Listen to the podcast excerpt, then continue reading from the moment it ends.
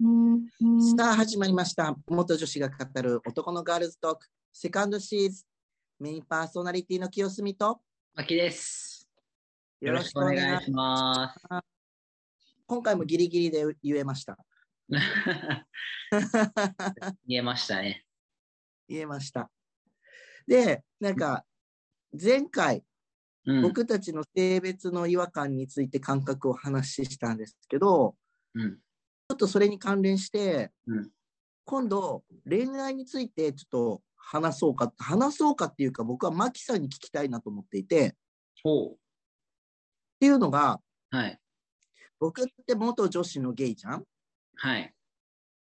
ねえ元女子でゲイですって言うとみんな大体クエスチョンマークがつくのねうん、うん、うん、で体が女性でもともと体が女性でうん心が男性でうん、恋愛体制が恋愛対象が男性うん、でこれってうんあの女子じゃないのみたいなこと言われちゃう、ね女性とし、女性のままで、あ、じゃあ、うん、男性を好きなのであれば、女性のままでっそうてことだよね。いいじゃんとかあうのん女性それって女性じゃんみたいなうん、うん、うん、うん。感じで言われちゃったりとかするんだけどするから説明することが多いのねうん、僕自身は。うんで、あのー体はもともと女性だけどうん、心の中が男性でうん、男性視点で男性を好きになってるしうん。男性から男性として好きになってほしいうん、うん。のね女性ではなくて、女性ではなくて、うんそうでこの間ツイッターであうんあの僕あげたんだけどうん、もし、うん、と中性的で可愛いねって言われた時の反応って出したのね。うん、うん、うん、うん、で、うんと、女性が好きな男性いわゆる異性愛の男性からうん、うん、中性的で可愛いねって言われたらうん、あ女性として見られてると思ってうん。ちょっと腹立つのね。ああ、なるほど、なるほど。ああ、なるほどね。うんうんうんそうそう女性として見てるでしょって思っちゃうのね。うんうんでで、えっとゲイの男性男性が好きな男性からうん中性的で可愛いねって言われたら、うん。えもしかして好みだったりするとかってあーちょっと嬉しいのね。 うんうんで、まあ、女性から言われたら、うんうんあまあ、ありがとうございますって感じ。うんうんうんあの、あまり興味がないので、うんこういう違いなの。うんで、あの、心の中が男性だから、うんあの、漫画とかも、うんこう異性愛の漫画とかドラマとか、うんこうピンとこないのね。うんうんうんなんか、男性視点で見ていいのか、女性視点で見ていいのか、うんわからなくて、うん僕にとってはあんまりリアルじゃないのね。なるほど。うんうん。で、えっと、BL、うんいわゆるボーイズラブうんの方が、あのー感情どっちかに移入しちゃうので、ああ、うんうんうんうん。で、最近僕、あの、ドラマの、あの、昨日何食べたか好きなんだけど、はいはいはい。はい、あの、知らない方はごめんなさいなんですが、うんあの、ゲイカップルがお夕飯を中心にうん、こういろいろこう、その日あった出来事とかがドラマ化してる感じなんだけど、うんはいはいはい。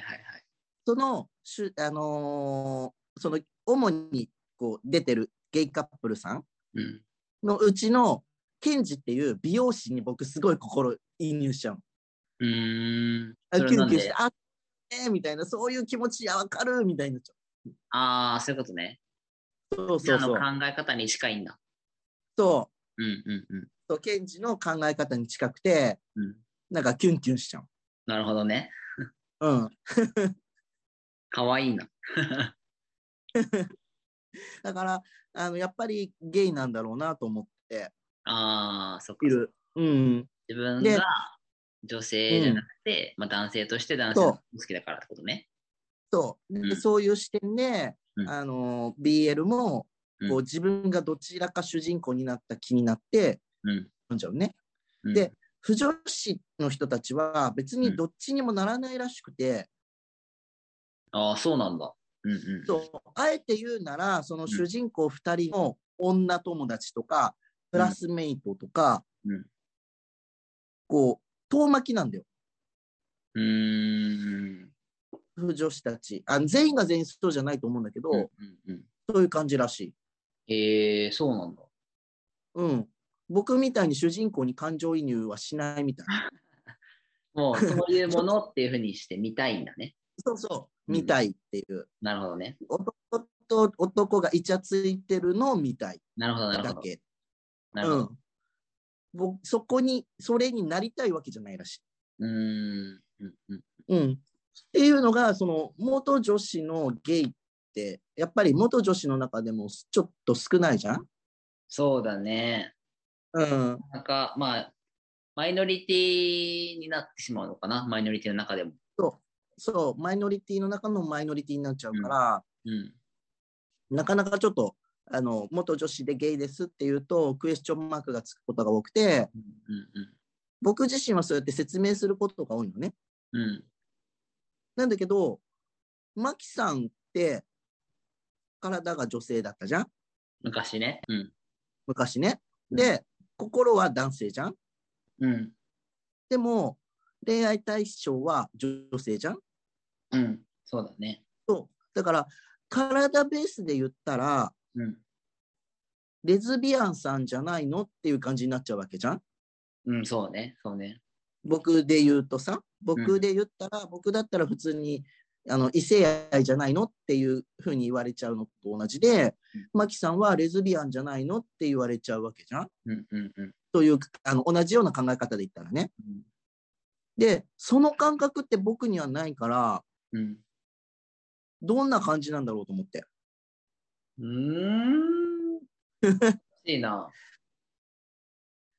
マキさん自身は自分のことをレズビアンだと思った時期もあるあるよ。ちっちゃい頃。ちっちゃい頃っていうか、えっと、幼少期の時は、性別違和、うん性別に違和感感じてなかったから、うん。でも女性のことが好きだったから、うん自分はレズビアンなんだなって思ってた。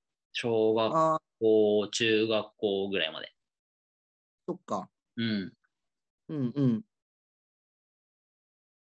そう。その時は、もうその、まさか自分が男だなんて思ってなかったから、うん。そうレズビアンなんだなって思ってて、うん。でそれでまあ中高と、まあいろいろあって、うん。今はもう全然。うん今は、自分のことやっぱレズビアンだとは思わないな。でしょ今は思わない。何が変わったんだろと、まあ、きっかけとなったのが、ううん。まあ、19の時にうん。予備校の女子寮に入って、うん。でその時にまあ女性としてくくられることになんか違和感を感じ始めたのね。うん。で、案の定その時もやっぱり女性に恋をしたんだけど、うん。その時になんか自分が女性として女性を好きなんじゃなくて、うなんかん。男性として見られ、男性として女性が好きなのかもっていうふうに気づいたのがきっかけかな。それ気づいたきっかけって何かあるのなんとなく多分自分が女子寮に入ったことは大きいと思う。ああ。自分が女性としてくくられてるっていうことに対しての違和感違和感を。うーん。から、やっぱその、まあ、違和感あ、性自認と性的指向別って言われるけど、うんその時の自分の性自認の気づきが、うん。うん。その恋愛対象性的指向はそのまま女性だったから、うん。そこが一番大きいのかなって思う。今、振り返れば。ああ、そっか。そう、そうだよね。僕もさ、うん。自分を、に、なんていうの、性別の違和感はあったけど、時代が違うじゃん。だから、性同一性障害っていう言葉すらない時代だったから、ああ、うんうんうんうんうん、この性別に関する違和感が、うん。うん自分の心の中が男だっていう概念すらなかったから、うんうんうんうんうんうん。あの、異性愛だと思ってたもんね。うんうんうん。なるほどね。うん、確かに。異性愛だと思ってたけど、うんなんか人と視点が違うなとは思ってた。うーん、うん。なるほど。うん。だからその男性、えっと、性同一性障害で自分が男性だってうん、認めてからようやく自分のその恋愛の見方がゲイだったんだなっていうのに初めて気がつくというか、もともとあったけど、もともとそういう視点だけど、うん、その前半でも話したけどさ、うん人と比べらんないじゃん、うん、うん、うん、この違いを。うん、恋愛に関しても自分の心の中で起きてるからさ、うん何視点で見てるとかってさ、うんみんなはどの視点で見てて自分はどの視点で見てるかっていう違いってさ、うん比べられないからうん。多分最初わかんないよね。確かにそうだね。うん、そうだよね。うんだから自分がこう自分のことを自分でちゃんと男性だって認めてからうん。だよね。そうそうそうそう、そうだね。うんうんうん。から、マキさんは異性愛だなってなるし、うん、僕は同性愛だなって。うん、うん、うん。確かにそうだね。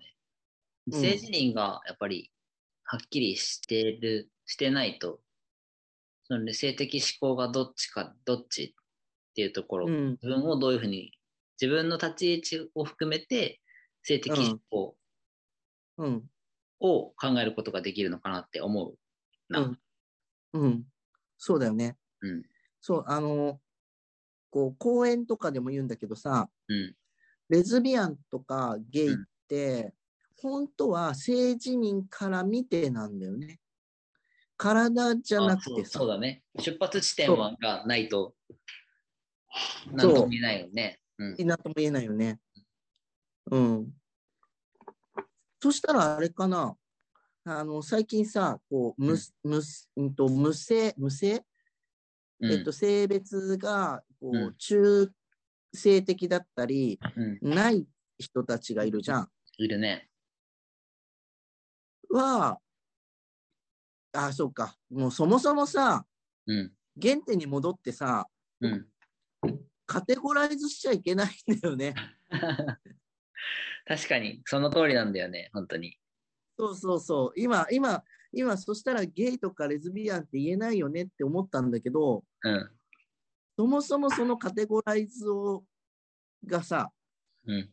こう、あん便まり良くない宜上してるって、そう、便宜上、人に説明するときに、うん。便利だから使ってるっていうだけで、あった方が楽っちゃ楽だよね。会った方が話するときに、うん。まあ、相手も分かってもらえるかなっていうので使ってるだけで、そもそもそのカテゴライズ自体が、うん、そうだね。 うん、ナンセンスだよね。ナンセンスうん。結果、ナンセンスでした。まあでも、分かりやすいっちゃ分かりやすいから、カテゴライズそしたくなっちゃうし、う。うん。うん。我々もなんえだかか、分かりやすいしさ、うん方。が楽だし。楽だしね。だから僕もさ、厳密に言うとさ、女の子に興味がないわけじゃないから、うんうゲイ寄りのバイセクシャルになるんだよね。ん。うんうんうんうんうん。でも、人に説明するときに、ゲイ寄り、ほぼほぼゲイですとか、うん。ゲイ寄りのバイセクシャルですって言うと、うん。うんさらに混乱をきたすので、うん。あのゲイにしてる。ああ、そういうことか。うん。確かに。それは、それは確かに混乱するかもしれない。FTM で、そゲう。イそうで、。まあ、バイセクシャル寄りのゲイでってなると、そう情報で量がやっぱ多くなっちゃうからね。多くなっちゃうよね。で、バイセクシャルで、うんどっちも均等に好きぐらいだったら、うん。全然バイセクシャルですって言えるんだけど、うんうほぼゲイなので、んうん。うん。ほぼゲイのバイセクシャルですって言うと、またなんかややこしいことになるので、ああ、確かに。まあ、人によってそういった度合いとかは全然あってよくて、うん、なんかその度合いをわざわざ明文化しなくてもっていうところなのかな。そう。と、何、死者誤入するとゲイですみたいな感じになっちゃうから、確かに。まあ、そこまで厳密にね、っていうとこうろ。ん。そう、だからすっごい詳しい人には、ちゃんと言って、女の子に興味がないあから、あの、ほぼゲイなんだけど、ゲイ寄りのバイセクシャルです、みたいな感じでは言うけど、そんなになんか、あの、んトランスジェンダーって何っていうぐらいの人だと、あ、うんうんうん。あ、もうゲイですって言っちゃう。確かに。本当情報量が多すぎて混乱多しちゃう。すぎる。と元女子でゲイっていうだけでもちょっと情報量が多いので